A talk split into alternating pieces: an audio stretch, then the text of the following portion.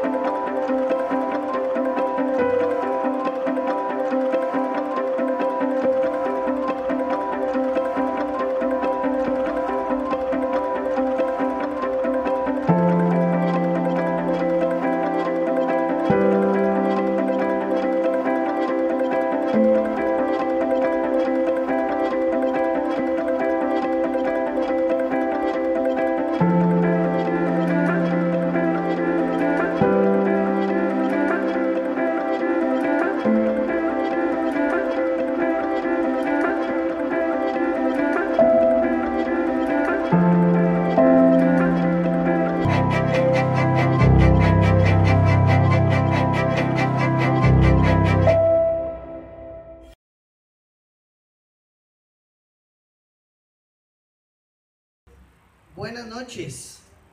Feliz Navidad. Eh, si le pueden subir un poquito a la ganancia esto, que yo me lo separo un poquito. Entonces. Bueno, em, esta serie es una serie muy bonita. Se llama Dios con nosotros. Y la idea es recordar que la razón por la que celebramos en este tiempo, la razón de la celebración es Jesús.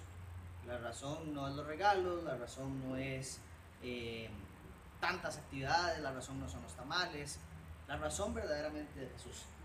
Y estamos en un mundo que tal vez nos bombardea de millones de cosas muy atractivas para Navidad, pero no nos apunta a Jesús.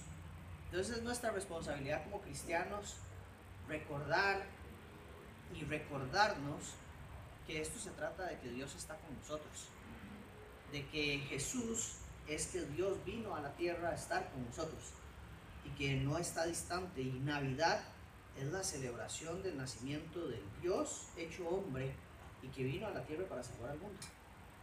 Y, y por eso esta serie se llama así, Dios con nosotros, porque recordamos, celebramos, conmemoramos eh, e interiorizamos Dios ahora está con nosotros y que no estamos lejos de Dios. Quiero pedirle que abra su Biblia en Lucas.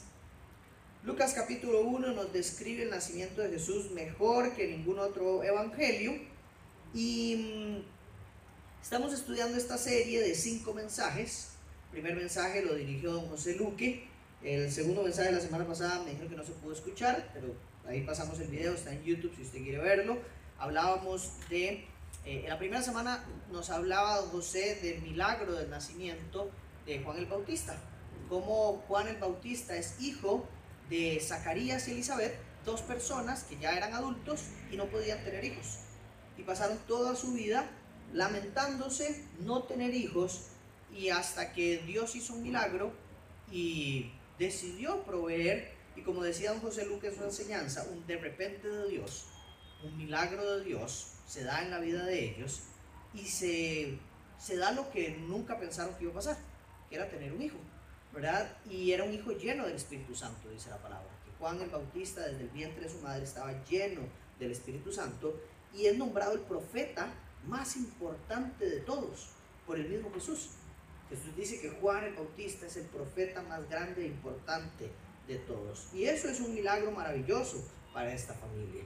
Y ahora, bueno, la semana pasada estudiábamos un poquito Mateo, donde veíamos la, usted no lo vio, de verdad, busque el video, eh, donde nos hablaba Mateo del momento en que José se entera que María está embarazada. Y este desafío que trae para José su rol de ser el papá terrenal del Hijo de Dios y cómo era sorprendente, cómo iba a ser difícil imaginarse la escena de que su novia llegue a decirle estoy embarazada y es del Espíritu Santo.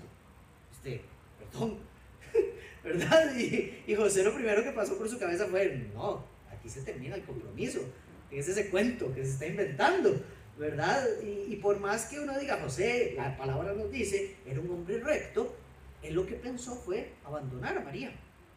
Él quería terminar su relación. Hasta que aparece un ángel y le dice, le confirma lo que María había dicho y le da un rol a José de ser quien cuide de María, de ser quien cuide de, Jesús y de acompañar en este rol que Dios le ha dado. Entonces, por ahí vamos a la historia y hoy vamos a estudiar Lucas capítulo 1, versículo 26 al versículo 38. Están las pantallas, pero si usted puede sacar su Biblia, mucho mejor. Lucas capítulo 1, versículo 26 al 38. Lo leo para ustedes. Dice, al sexto mes. ¿Al sexto mes de quién? Al sexto mes de Elizabeth. O sea, ya Juan el Bautista tenía seis meses. Eh, ya Elizabeth tenía seis meses de embarazo. Entonces, a los seis meses de embarazo, el ángel Gabriel fue enviado por Dios a una ciudad de Galilea llamada Nazaret a una virgen comprometida para casarse con un hombre que se llamaba José, de los descendientes de David, y el nombre de la virgen era María. Y entrando el ángel le dijo, salve muy favorecida, el Señor está contigo, bendita eres tú entre las mujeres. Ella se turbó mucho por estas palabras y se preguntaba, ¿qué clase de saludo sería este? Y el ángel le dijo, no temas, María, porque has hallado gracia delante de Dios concebirás en tu seno y darás a luz a un hijo y le pondrás por nombre Jesús. Este será grande, será llamado Hijo del Altísimo y el Señor Dios le dará el trono de su padre David. Y reinará sobre la casa de Jacob para siempre y su reino no tendrá fin. Entonces María dijo al ángel, ¿cómo será esto, puesto que soy virgen? El ángel le respondió, el Espíritu Santo vendrá sobre ti y el poder del Altísimo te cubrirá con su sombra por eso el niño que nacerá será llamado Hijo de Dios. Tu parienta, Elizabeth, en su vejez también ha concebido un hijo, y este es el sexto mes para ella, la que llamaban estéril, porque ninguna cosa será imposible para Dios. Entonces María dijo, aquí tienes a la sierva del Señor, hágase conmigo conforme a tu palabra, y el ángel se fue de su presencia. Este es el texto que vamos a estudiar hoy, y mm, Vamos a ir viendo pasaje, versículo a versículo, que es lo que nos está diciendo aquí Lucas. Pero hay cosas muy interesantes y, en la vida cristiana, más allá de este texto, yo creo que hay algo que se escucha mucho en la vida cristiana, que se escucha mucho en las iglesias, y es esta idea o este concepto del llamado. Es que yo he sido llamado a esto, es que a mí me han llamado a lo otro, ¿cuál es su llamado? ¿A qué te ha llamado el Señor?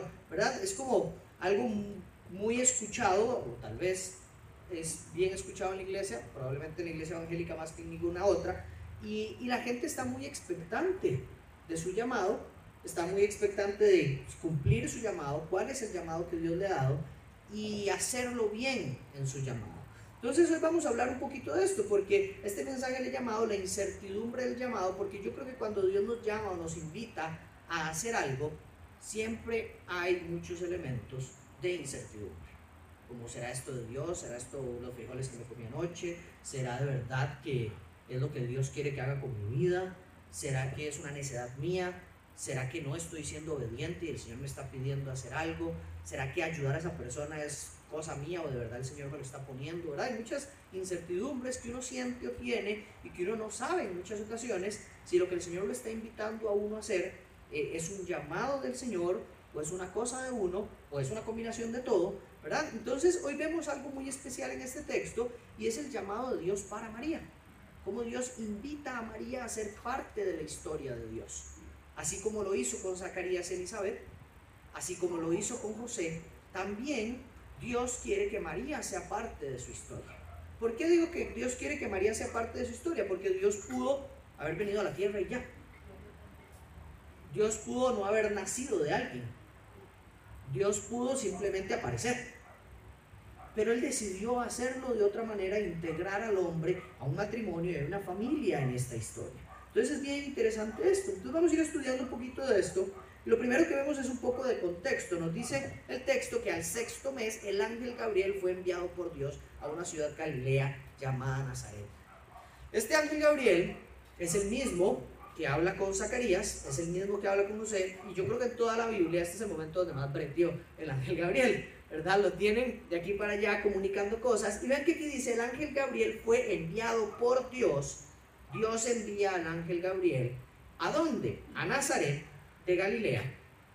Una ciudad de Galilea llamada Nazaret, a una mujer específicamente, una mujer virgen comprometida con José. Eso es lo primero que nos está diciendo el texto. Muy sencillo, simplemente nos está ubicando en un tiempo, en una época, en un lugar, con la intención de que comprendamos qué es lo que estaba pasando históricamente y de que este es un relato que tiene su respaldo histórico, que tiene un respaldo histórico en una ciudad, en un lugar, en un tiempo específico. Eh, y eso es lo que vemos por acá. Esto ocurre eh, unos 30 años antes de Cristo, aproximadamente, 30 años antes de Cristo, de la fecha que se data de antes de Cristo. Entonces, más o menos nos ubicamos en esa época y vemos a Ángel Gabriel haciendo este trabajo con una misión específica de comunicar a todos los involucrados en el proceso de nacimiento de Cristo los planes que tiene Dios. Y vemos la conversación, los versículos 28 al 37, el resto del pasaje nos enseñan que es la conversación entre María y el ángel. Lo primero que vemos es el saludo del ángel. Y el ángel saluda a María diciéndole, muy favorecida, bendita eres entre las mujeres. Ese es el saludo. Muy favorecida, bendita eres entre las mujeres. Eh, el Señor está contigo. Y ve que es muy particular porque cuando recibe este saludo María, el texto nos dice que María se asusta por el tipo de saludo que recibe. Imagínense ustedes estar en su cuarto, solos, eh, teniendo 15, 16 años, que se acerque un ángel y que les diga, muy bendecida o muy favorecida, Dios, el Señor está contigo, bendita eres entre las mujeres. Definitivamente cualquiera se asusta. Cualquiera se asusta con que le aparezca algo ahí que le hable a uno. Ya el saludo lo de menos.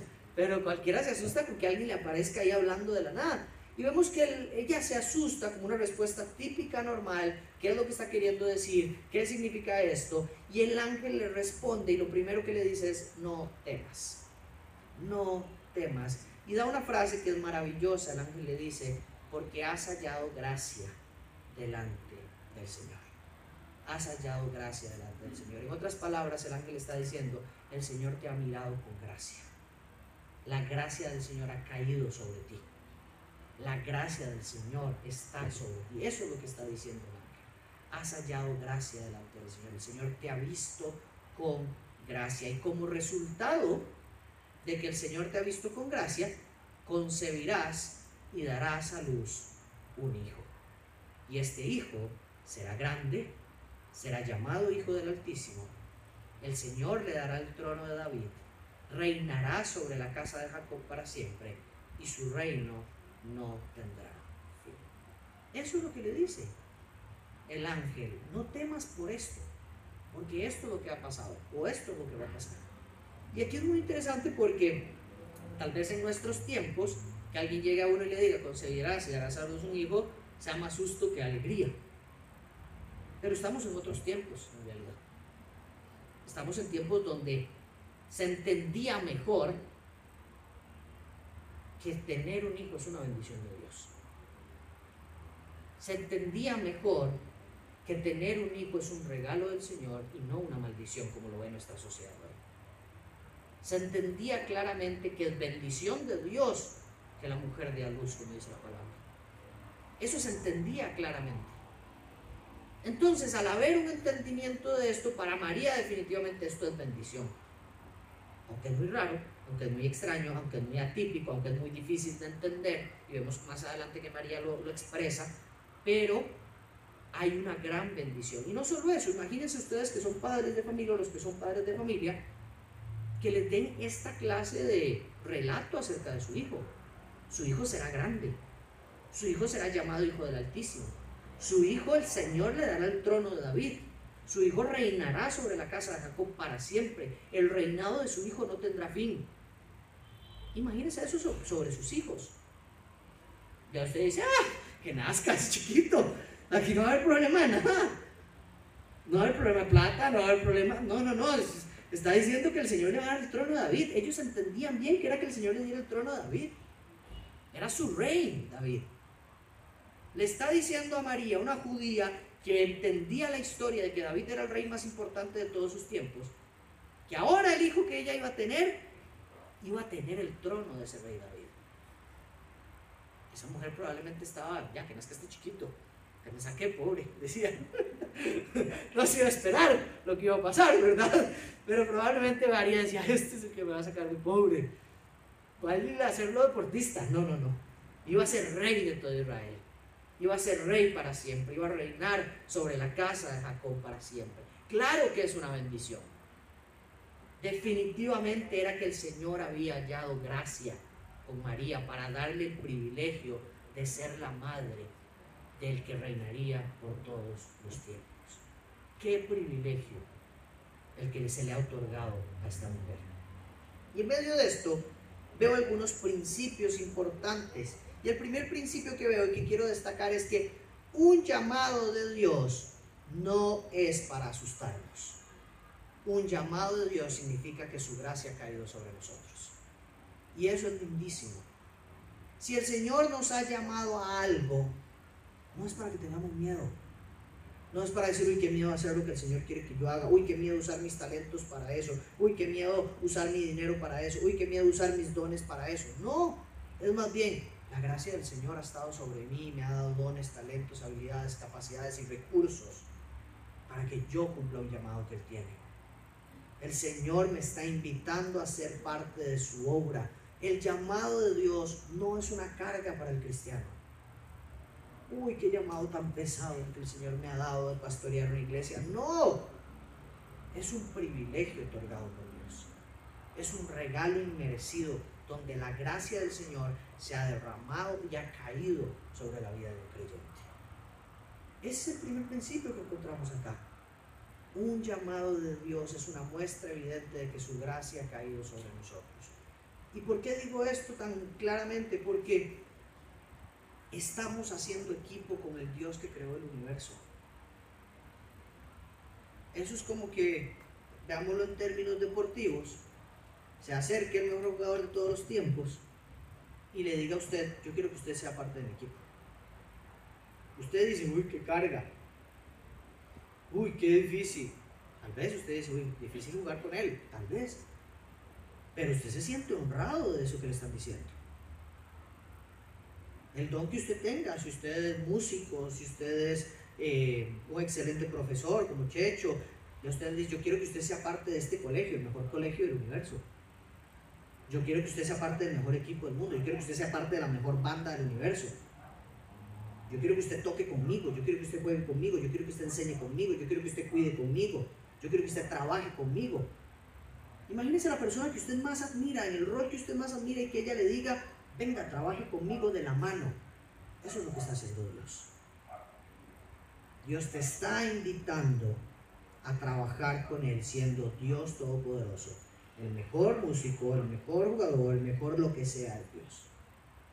Es Dios Todopoderoso.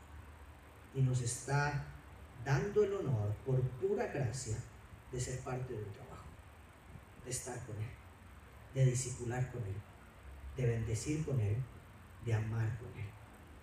Hoy lo que andan haciendo nuestros hermanos de la iglesia en Osa, bien largo de aquí, es cumpliendo el llamado de ser de bendición junto con Dios.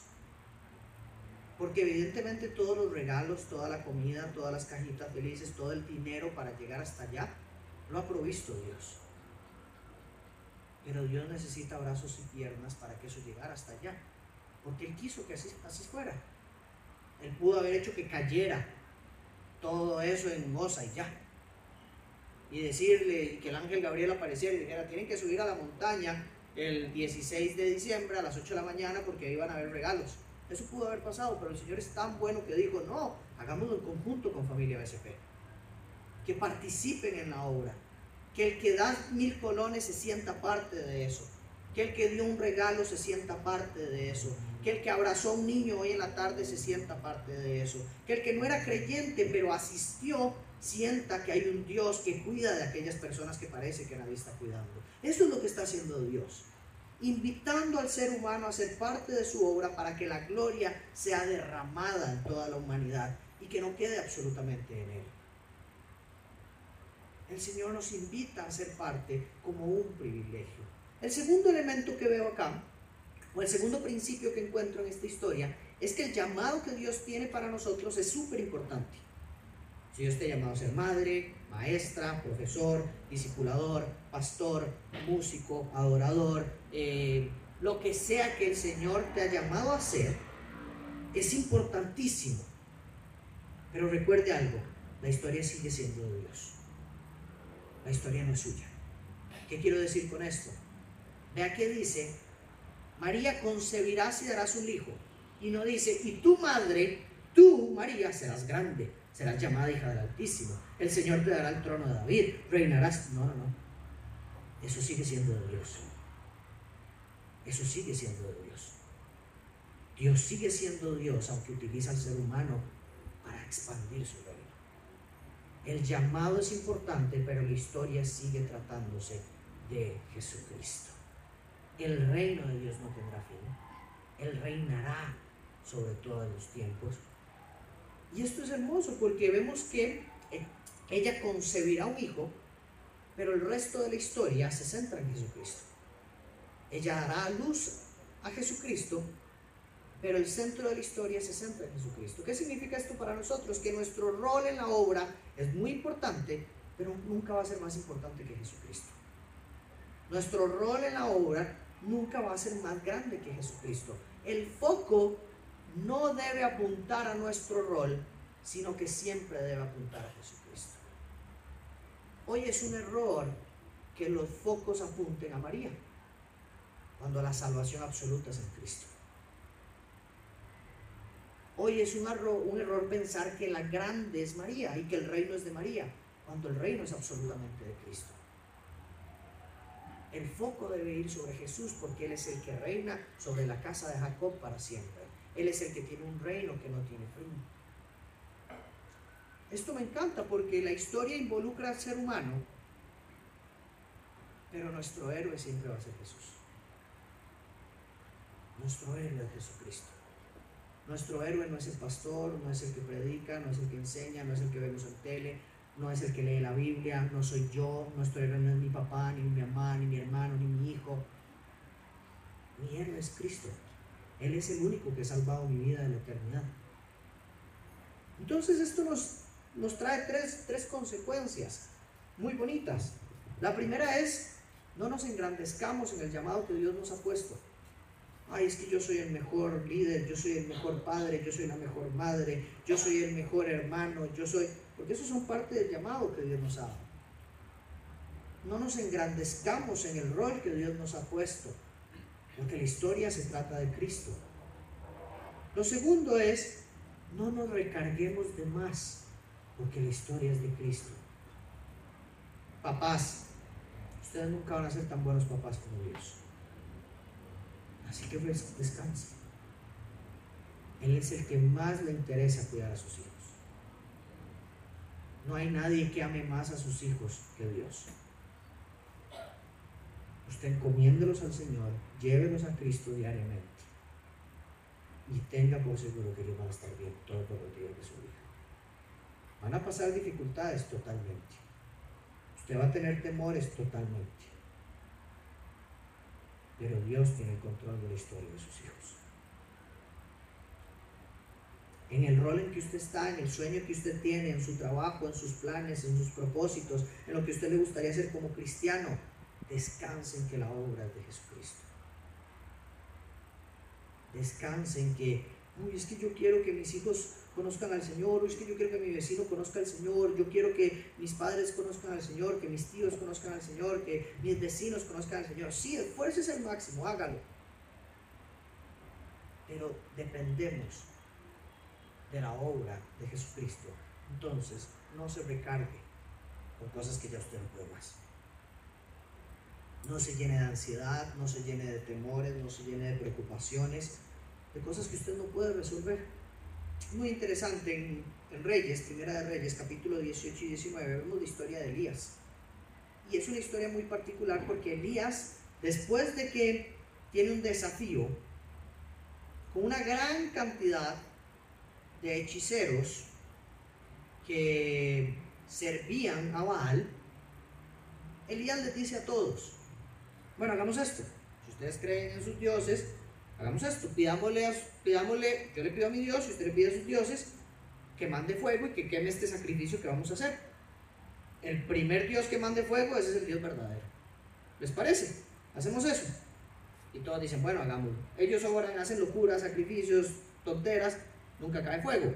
Elías ora, cae fuego, desciende fuego del cielo, se quema el sacrificio y además matan a todos estos eh, brujos, hechiceros, adivinos, eh, los matan a todos y a partir de ahí la reina quiere matar a Elías y ha matado a todos los profetas anteriores de Elías y quiere matar a Elías. Y Elías entonces entra en un temor, en una preocupación, en una carga, en una angustia de morir, de estar solo, de estar angustiado. Y pasa un montón de días muy preocupado, en soledad, en angustia, en tristeza, con un temor enorme a morir. Y cuando vemos el final de la historia de Elías, Elías nunca muere. Elías tiene miedo de pasar por algo que Dios tenía previsto que nunca iba a pasar. Pero él en su angustia pasó recargado. Él en su angustia de ese temor pasó preocupado, enojado, triste, en soledad. Y era algo que nunca se iba a enfrentar. ¿Cuántas veces a nosotros nos pasa que nos recargamos con cosas que nunca van a pasar? Es que si mis hijos les pasa esto, es que si me quedo solo, es que si no lo consigo este trabajo, es que si no consigo la plata para fin de mes, llenos de angustia de cosas que al final termina el mes o pasa el tiempo y dicen, mira, yo he vuelto loco con eso y fue facilísimo. Mira, yo he vuelto loco con esa situación y veo cómo el Señor lo resolvió. Entonces aquí la enseñanza nos dice, no se recargue con cosas que dependen del Señor. Aprenda a depender del Señor. Es de sabios depender del Señor y no depender de nuestras propias fuerzas. Y el último concepto, que lo he explicado en medio de esto, en este punto, es que al final la obra depende de Cristo. Su obra de expandir el reino, su obra de la salvación, su obra de la convicción, su obra del arrepentimiento, depende del Señor. Es suya. Él es el que guía la historia. Nosotros somos parte de ella, estamos involucrados maravillosamente, pero los resultados no dependen de nosotros. Entonces no tengamos miedo de predicar el Evangelio, porque el resultado no depende de nosotros. No tengamos miedo de, invitar a alguien a orar porque el resultado no depende de nosotros. No tengamos miedo de enseñar lo que verdaderamente creemos porque el resultado no depende de nosotros. No sé si le ha pasado que un familiar pregunta algo que usted dice, y si le digo la verdad se va a resentir. Diga la verdad. Diga la verdad bíblica, el resultado no depende de usted. Ojalá que traiga convicción el Señor en ese momento, eso es lo que Él hace. Pero animémonos a ser valientes cristianos que expongamos la verdad de Cristo cuando tengamos la oportunidad. Porque no depende de nosotros el resultado. Depende de nosotros la obediencia de cumplir el rol que nos, ha otorgado el Señor. María continúa y hace una pregunta bien lógica que probablemente todos hubieran hecho. ¿Cómo va a pasar esto si yo soy virgen? ¿Cómo voy a quedar embarazada? Si yo soy virgen, claro, en todo el sentido del mundo. Y el ángel le responde, ¿verdad? Y aquí podemos ver a María exponiendo los obstáculos normales en una situación particular. Y esto es muy interesante porque me hace recordar cuando Dios llama a Moisés también. Dios llama a Moisés y le dice, Moisés, vos vas a liberar al pueblo. Y lo primero que dice Moisés es, ¿cómo yo? Si yo no sé ni hablar. Yo no puedo hablar, yo soy tartamudo, yo no sé hablar. ¿Cómo voy yo a hablar delante del faraón? Y esa es la historia que se repite constantemente en la Biblia. El ser humano con sus obstáculos normales, sus limitaciones normales, viéndolas que por esas cosas no se puede llevar a cabo el llamado que Dios le da. Dios, pero ¿cómo va a pasar esto si yo no tengo plata? Dios, pero ¿cómo va a pasar esto si yo no sé nada de la Biblia? Dios, pero ¿cómo va a pasar esto si yo no estoy preparado para eso? Dios, pero ¿cómo va a eh, pasar esto si yo no tengo las capacidades, ni los amigos, ni los recursos? No tengo nada para esto, yo no puedo hacerlo.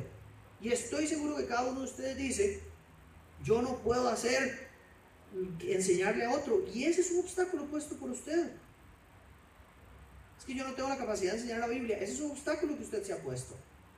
Es que yo no tengo la capacidad de discipular a alguien. Ese es un obstáculo que usted se ha puesto. Es una limitación que usted se ha puesto. Y vean el nivel de limitación que tenía María. Una limitación absoluta, era virgen, ¿cómo iba a tener un bebé? Y aún esa Dios la tenía resuelta. ¿Cuánto más aquellas limitaciones que tenemos nosotros, que muchas veces son de aprendizaje nada más? Son mucho más sencillas de resolver. Y no hacemos nada y no cumplimos lo que Dios quiere que cumplamos, porque nuestras limitaciones las vemos más grandes de lo que son. Entonces el Señor o el ángel le responde y le dice, el Espíritu Santo vendrá sobre ti. El poder del Altísimo vendrá sobre ti y por eso será él hijo de Dios. Entonces le explica cómo va a pasar. Va a ser un milagro. Va a ser por medio del Espíritu Santo, va a ser por el poder de Dios, porque no es un hijo terrenal. Entonces las cosas no van a pasar al estilo terrenal. Es un hijo de Dios, pasa de la forma de Dios. Y eso me encanta porque hay momentos en nuestro llamado donde las cosas decimos ya no podemos más. Y ahí es donde aparece Dios. Dios haciendo las cosas que solo Dios puede hacer. Dios haciendo los milagros que solo Dios puede hacer. ¿Cuántas veces no ha visto usted a Dios hacer las cosas que solo Dios puede hacer en su familia? Y usted dice, esto nadie lo va a poder resolver, solo Dios. Va, interviene Dios. ¿Por qué dejamos de confiar si ya hemos visto a Dios hacer las cosas que solo Dios puede hacer? Vea que el ángel le dice, bueno, no solamente para que usted esté tranquila de que esto va a pasar, el Espíritu Santo lo hará, será el Hijo de Dios, pero además, ¿se acuerda de Elizabeth? La que nunca pudo tener hijos, ya ella está embarazada. Le da una prueba evidente diciéndole, ella, la que en su vejez era, era conocida como la estéril, ha concebido un hijo. Ha concebido un hijo. Entonces, tranquila, si Elizabeth pudo, porque Dios lo ha hecho, también lo va a hacer con usted. Eso es lo que está diciendo aquí el Señor. Y el Señor utiliza su palabra y su Biblia para explicarnos constantemente que lo que, él, hecho, que lo que Él ha hecho en el pasado lo puede volver a hacer. Que los milagros que Él ha hecho en sanidad, en las vidas de las personas, en los corazones, en la tierra, gigantes, pequeños, como usted quiera verlos, como Él los ha hecho, los puede volver a hacer. Eso es lo que está haciendo aquí el ángel diciendo, ya pasó con Elizabeth, confíen que va a pasar también con usted. Y termina con una frase poderosísima el ángel diciendo, porque ninguna cosa será imposible para Dios. Y ese es el tercer principio que vemos hoy. Nada es imposible para Dios.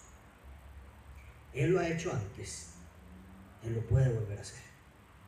Él ha hecho cosas extremas que nadie podía hacer las puede volver a hacer. Las sigue haciendo, las está haciendo. Lo que parece imposible a los ojos humanos es posible en manos de Dios. Dios, es que ¿cómo voy a hacer yo con esta situación de mi familia? Tal vez usted no puede, pero Dios puede. ¿Cómo voy a hacer yo con esta situación de mis hijos? Tal vez usted no puede, pero Dios puede. Para Dios no hay nada imposible. Dios hace lo necesario para cumplir sus planes y sus propósitos. Aunque eso sea que una virgen quede embarazada. Así de grande es el poder de Dios. Y el Señor muestra su gloria cuando llegan estos momentos de las cosas imposibles. Y eso es lo que ayuda a que nosotros creamos en Él. Porque hay momentos donde ya no hay otra forma posible de que esto suceda si no es porque vaya a haber una, intervención divina de parte de Dios. Y Él permite que esas cosas pasen para derramar su gloria y mostrarnos quién verdaderamente es. Yo creo que uno no entiende que Dios provee hasta que definitivamente no tiene nada de lo que Dios provee. Uno no entiende que Dios sana hasta que está enfermo y Dios lo sana.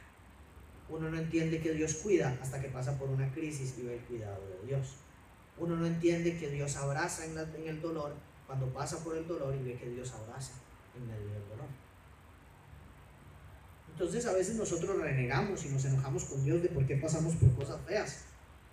Pero al final Él hace que esas cosas pasen para que se cumplan sus planes y sus propósitos y que finalmente su gloria se derrame en nuestras vidas y podamos decir, yo hoy conozco un Dios que me abraza y me ama y que me amó en un tiempo de dificultad. Yo ahora conozco un Dios que sanó a mis hijos en un tiempo de dificultad. Yo ahora conozco un Dios que proveyó económicamente cuando no había forma de, que llegáramos a fin de mes. O sea, era imposible. Si nos ponemos a hacer la mate, no había forma de que saliéramos a fin de mes. Y salimos. Y con lujos y con cosas que jamás nos imaginábamos.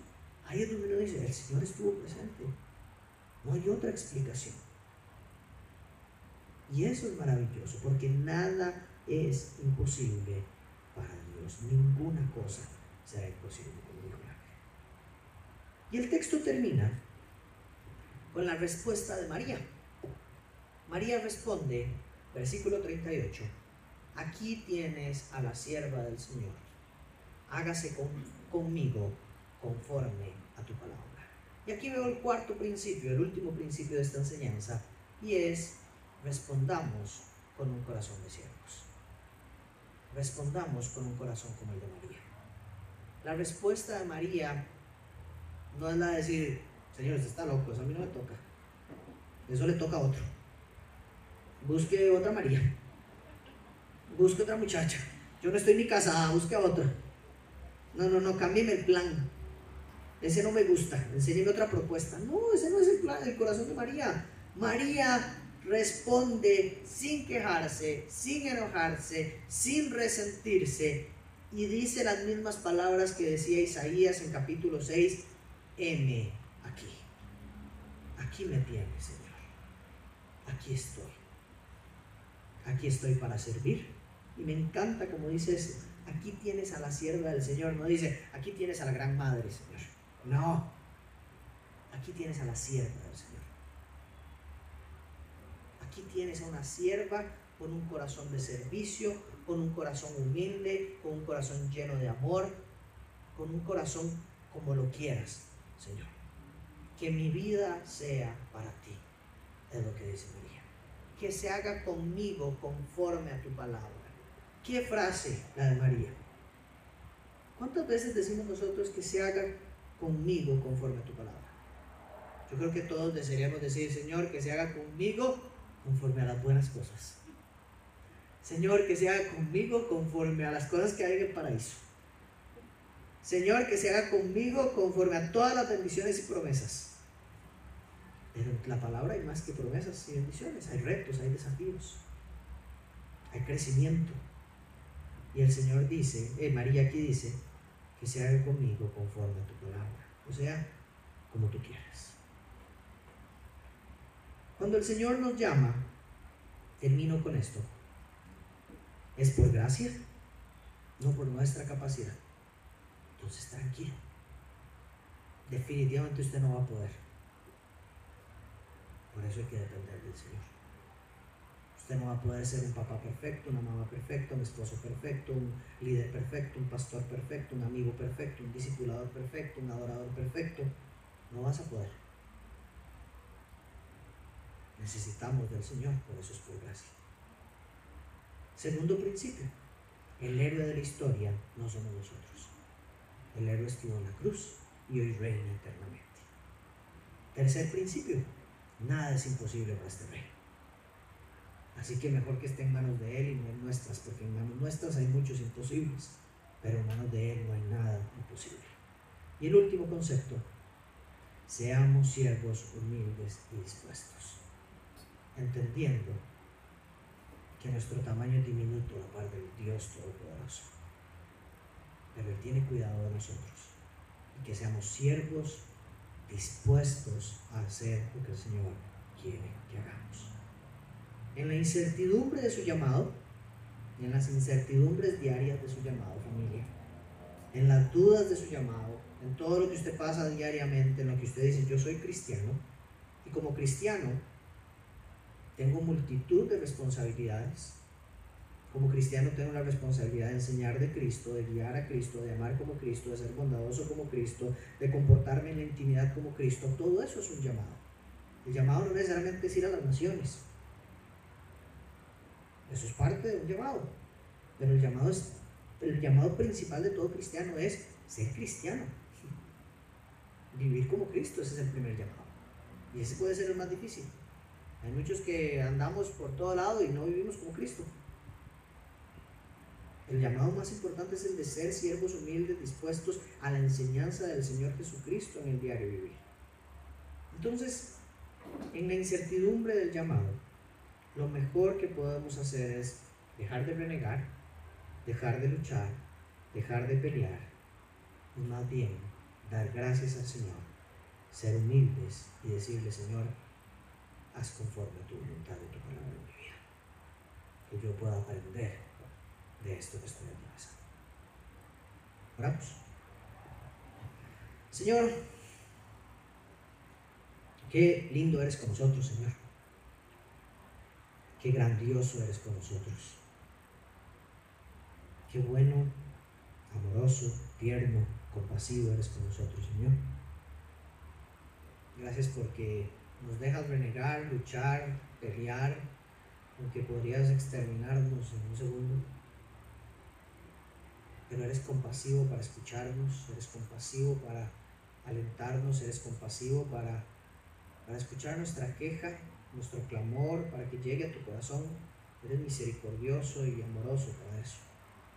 Nos has visto con ternura desde que estábamos en el vientre de nuestra madre y nos has encaminado con esa misma ternura diariamente. Señor, te damos gracias por el rol en el que nos has puesto. Gracias por el rol de padre, de madre, de hermana, de hijo, de líder, de compañero de trabajo, de discipulador, de, de lo que sea que me has dado, El llamado que vos sabés que me has dado, que yo sé que tengo de tu parte, gracias por haberme dado. Es un privilegio. Yo sé que me he quejado, yo sé que he renegado, yo sé que he dicho cosas de que no quiero hacerlo, que estoy cansado, que estoy harto, que no me pagan lo suficiente tal vez. Pero es un privilegio hacer lo que me has encomendado hacer. Es un honor ser equipo con vos. Es hermoso poder ser parte de tu equipo.